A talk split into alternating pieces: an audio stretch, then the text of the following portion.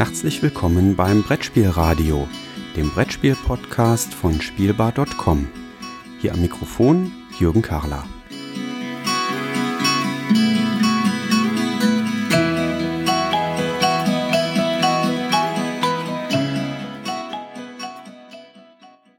Hallo zu einer neuen Episode des Brettspielradios. Ich bekomme den Aachener Slang nicht ganz so toll hin, aber immerhin liegt er neben mir. Hallo Jürgen. Einen wunderschönen guten Abend. Und auf der anderen Seite habe ich den Steffen Rühl von Funtails. Guten Abend, Steffen. Einen ebensolchen. So, wir melden uns zum mittlerweile dritten Mal vom Mallorca Gathering, organisiert von Klickenabend, dem Mitbewerber. Und ähm, wie es sich mittlerweile schon so ein klein wenig hier zur Tradition entwickelt hat, liegen wir ganz gemütlich nach einem langen Spieletag am Pool, die Füße in Richtung Wasser gestreckt. Ganz reichen wir nicht hin. Und äh, ja, heute darf ich mal. Ich bin, ach so, äh, ich habe noch gar nicht gesagt, wer ich bin. Ich bin der Christian. Hallo. Hallo Christian. So, Steffen. Ja, Podcasten im Liegen. Das Ja. ist geil. Das hat auch der Jürgen eben gesagt, das hat er noch nie gemacht. Unter Sternenhimmel. Ich, ich denke, das werden wir uns für unseren Podcast doch auch mal mit, mit ins Programm aufnehmen. Ja, so lässt sich das doch leben. Du Lieber bist, Steffen, du bist ja Podcast erfahren, die Würfelwerfer, ne? Richtig, genau. Seit dreieinhalb Jahren machen wir die. Unsere Website ist gerade down, sorry. Aber der Rest funktioniert. So, ähm, Steffen, du bist zum ersten Mal hier mit dabei. Genau. Wie hast du dir das Ganze vorgestellt, bevor du hergefahren bist? Und wie sehr hat das deine Erwartungen hier getroffen? Also ich habe es mir relativ ähnlich vorgestellt, wie es jetzt ist, aber es wurde noch mehr gespielt. das war, also ist schon wirklich krass, wie viele Prototypen mir in kurzer Zeit durchgenudelt werden. Das habe ich mir noch ein bisschen entspannter vorgestellt. Ansonsten, ich war noch nie auf Mallorca, da hatte ich überhaupt keine Ahnung von. Ich wusste, es wird nicht Ballermann werden. Aber wenn Uli hier abends seine Musikshow abzieht mit alten deutschen Punk-Songs, das habe ich nicht erwartet. Damit hättest du rechnen müssen, weil ein jeder hier kann locker die wichtigsten Lieder der Kassierer mitsingen. Das ist überhaupt kein Problem für die meisten. Ich weiß nicht, ob man das sagen darf, aber Eisenpimmel war auch nicht ohne. Da- ja, gut. Ähm, also das hatte ich mir so nicht vorgestellt. Aber er hatte wenigstens ein paar Band aus der Hamburger Schule dabei, ähm, so aus dem Label Grand Hotel Frank Kleef. Da kannte ich wenigstens die ein oder andere Band von.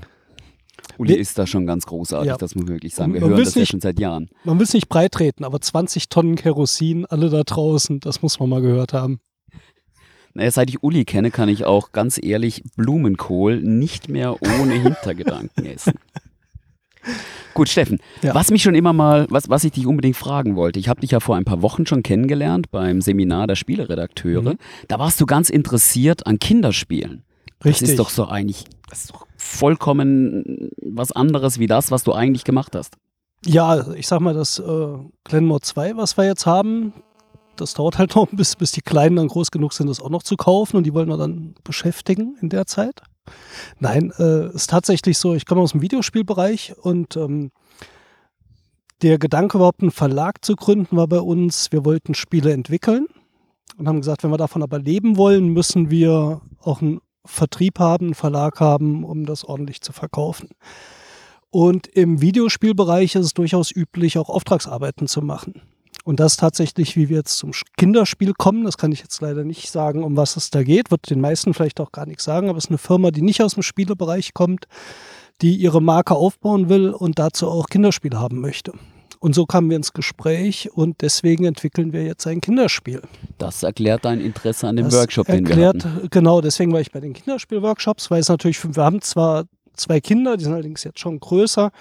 Ähm, wir sind jetzt auch nicht so Kinderspiel erfahren, schon gar nicht aus der Entwicklungsrichtung. Insofern ist das auch eine gewisse Herausforderung. Und ich bin gerne auch auf diesem Treffen hier, auch in Göttingen, mit großen Ohren, weil es für uns als Noobs im Brettspielbereich einfach echt viel zu lernen gibt. Und das habe ich dort einfach mitgenommen. Deswegen war ich bei den Kinderspielen. Spannend.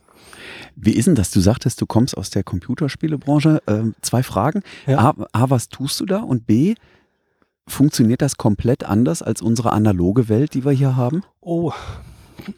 Also erstmal, was habe ich da getan? Ich bin jetzt seit fast 20 Jahren. Ich hatte angefangen äh, in der Entwicklung als Dialog- und Storyschreiber beim deutschen Rollenspiel. Das nennt sich Gothic. und habe dort die Quests designt und NSCs gescriptet und so, dass das so eine lebendige Welt ergibt. Ähm, ich war dann fünf Jahre im Marketing bei EA in Köln und habe dort ähm, auch die deutschen Entwickler betreut. Das heißt, die haben zu uns gepitcht, das ist so ein bisschen, was ihr auch kennt. Das heißt, die suchen äh, einen finanziellen Partner, der das Spiel dann fertig entwickelt mit ihnen als Publisher. Ähm, mein Hauptjob in den letzten Jahren war meistens als Producer. Das ist äh, die Person, die irgendwo beim Publisher, also beim Verlag von Videospielen sitzt und externe Teams betreut und schaut, dass die Spiele in der richtigen Qualität, in der richtigen Zeit im Rahmen ihres Budgets fertig werden. Die drei Sachen nennt man das magische Dreieck, weil das nie funktioniert. Aber mit dem kann man halt jonglieren. Ich Das erinnere mich da an eine Vorlesung von mir, da kommt dieser Begriff auch vor. Oh ja, Vorlesungen halte ich auch. Ich äh, unterrichte ab und zu an der HTW in Berlin, so ein, zwei Mal im Jahr.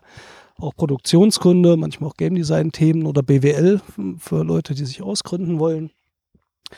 Ich bin im Fördergremium in Niedersachsen bei der Nordmedia, so ein Vergabeausschuss, welche Videospiele gefördert werden. Also ich mache ziemlich viel. Wir haben ein paar Unternehmen gegründet. Eins, das ein Game Design Tool und Storytelling Tool entwickelt hat, Artisy Draft, mit dem man so interaktive Geschichten planen und umsetzen kann.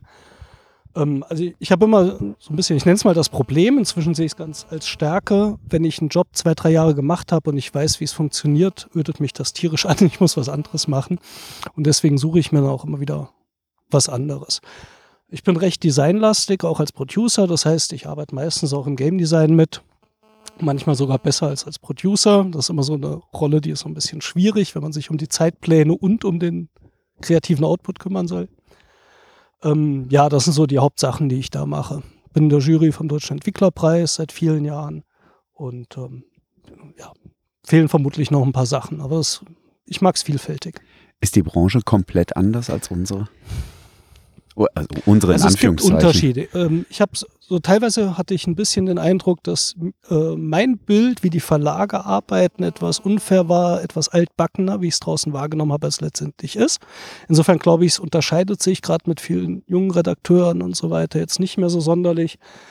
Ähm, ich weiß allerdings auch noch von äh, auch äh, dem Partner, mit dem ich den Verlag gegründet habe, das ist unter anderem der Nils Herzmann, der auch versucht hat, hier in Deutschland einen Job zu bekommen aus dem Homeoffice raus, dass das schon noch ein Problem ist, was für uns jetzt überhaupt kein Thema war. Dann arbeiten wir eben digital, aber so wie viele das trotzdem auch in Redaktionen hier machen. Ähm, der Videospielbereich ist, wie soll man sagen, ich glaube, er ist noch deutlich schneller. Ähm, auch in den Veränderungen, wie sich die Branche ändert, also mit Bezahlmodellen und so weiter. Free-to-Play wird euch halt was sagen. Ähm, da muss man vor allem in den letzten Jahren echt ähm, zweimal im Jahr umdenken, die Ausrichtung ändern. Ähm, da, glaube ich, tut sich immer noch ein anderes Tempo auf und es steckt einfach natürlich viel mehr Geld drin, natürlich auch viel mehr Kosten. Und das macht auch einige Sachen anders. Wir reden dann über Firmen, die halt äh, mal ein Spiel mit 500 Leuten oder mehr entwickeln äh, und mit Millionen vermarkten und so weiter. Das ist äh, im Brettspielbereich natürlich nur bei den ganz großen Firmen so. Ich habe dich hier die ganze Zeit, ich komme mal hier zurück auf das Treffen hier, Mhm. fleißig an den Tischen spielen sehen. Ja. Deine Kinderspiele oder dein Kinderspiel wirst du ja nicht gerade dabei haben. Auf was legst du hier den Schwerpunkt? Was darf man von dir für Spiele in der näheren Zukunft erwarten? Mhm. Okay, zwei Sachen. Erstmal, was ich hier als Person vielleicht mitbringe, ist so ein bisschen mein Anspruch, dass ich hoffentlich den Autoren oder die Leute, die hier testen, auch den Redakteuren irgendwas Schlaues sagen kann. Ähm, das ist was, was ich gerne mache, was ich auch im Videospielbereich viel gemacht habe und im Brettspielbereich natürlich auch noch so ein bisschen lerne. Also ich bezeichne uns gerne als die Noobs in der Branche. Wir wissen echt noch viele Sachen nicht, machen vieles zum ersten Mal. Aber ich habe das Gefühl, dass zumindest zur Spielmechanik äh, und zum Spielgefühl und wo es vielleicht noch irgendwo hakt, was Schlaues sagen kann. Und das ist erstmal das, was ich hier so mitbringe. Ähm, für die Spiele, die wir machen, sage ich mal, möchte ich hier vor allen Dingen einen anderen Blick drauf bekommen, da unsere üblichen Tests mit anderen Autoren sind. Wir sind oft bei Christoph Konrad, Prototypentestseminar. Ähm, da sind natürlich auch Leute, die hier sind. Da habe ich Matthias Kramer kennengelernt oder Awe. Ähm, aber das ist immer die Autorensicht. Und was ich noch überhaupt nicht kenne, ist die Redakteurssicht. Und da gibt es natürlich einen Unterschied. Und da habe ich hier große Ohren, was daher kommt. Und da ist das Feedback manchmal auch nochmal anders. Ähm, vor allem ja, ist für mich da spannender auch noch was zu hören, wie der Markt vielleicht was aufnimmt. Ähm, vielleicht auch manchmal noch mehr Fachwissen, welche Spiele gibt es schon in dem Bereich. Bist du ja hier, Christian, äh, sehr, sehr gute Quelle, habe ich eben auch mal wieder bei dem Quiz gelernt. Du, du meinst hier das wandelnde Lexikon, was Das wandelnde. Lexikon, ja. Ähm, das sind so die Sachen. Wir haben jetzt schon im nächsten Jahr ein paar Sachen ähm, unter Vertrag, die wir auch rausbringen werden. Das heißt, da kann ich jetzt nur noch hinterher zuhören und hoffe so ein bisschen, dass das keine Fehlentscheidungen sind. Oder bin ich ziemlich sicher. Also wir gucken natürlich, was sind Spiele, von denen wir einerseits glauben, dass wir sie verkaufen können ähm, und die wir natürlich für gut halten, wobei das nicht immer das Gleiche sein muss. Ist zumindest im Videospielbereich nicht so, wird im Brettspielbereich auch nicht immer so sein. Oder je nachdem, wie man gut dann definiert. Insofern glaube ich schon, dass wir da jetzt keine Fehlgriffe gemacht haben, aber es ist immer noch mal interessant zu hören, ähm, damit was auch einen Markterfolg hat, was müssen wir vielleicht dazu an den Spielen ändern. Und das ist sowas, wo ich große Ohren hier habe. Oder das lerne ich natürlich auch, wenn andere Prototypen gar nicht mal unsere besprochen werden. Auf was achtet ihr? Das ist spannend. Das freut mich zu hören. Ja. Ja, Jürgen, hast du noch irgendwelche Fragen? Nee, ich finde es total, oder fand es total spannend, weil wir hatten uns ja diesmal wirklich vorgenommen, mal die 10, 12 Minuten einzuhalten. Jetzt gucke ich auf die Uhr, wir haben 11 Minuten, 3 Sekunden jetzt gerade. Wir werden besser. Wir- äh, Also so Sind langsam noch nicht fertig. pegeln wir uns ein. Jetzt können wir noch ein bisschen Smalltalk zum Ende machen oder wir springen jetzt in den Pool. Ich habe noch ein Spiel fertig zu spielen, Oh, aber okay. danach gibt es noch Mitternachtsschwimmen. Dann geht es heute früher ins Bett als gestern. Ja, ich möchte den auch noch mal im laufenden Abend äh, und nicht im nächsten Morgen veröffentlichen, die Episode. Cool. Steffen, Ja, vielen Dank für die Einladung und dass ich da sein durfte. Ja, Ja. jederzeit wieder.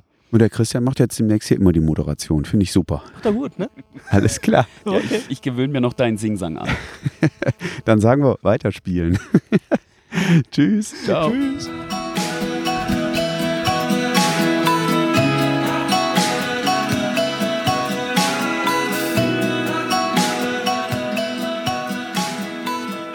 Vielen Dank fürs Zuhören. Feedback, Fragen und Anregungen bitte gerne an die E-Mail-Adresse info@spielbar.com als Kommentar direkt auf der Webseite spielbar.com oder in den Twitter-Feed spielbar-com.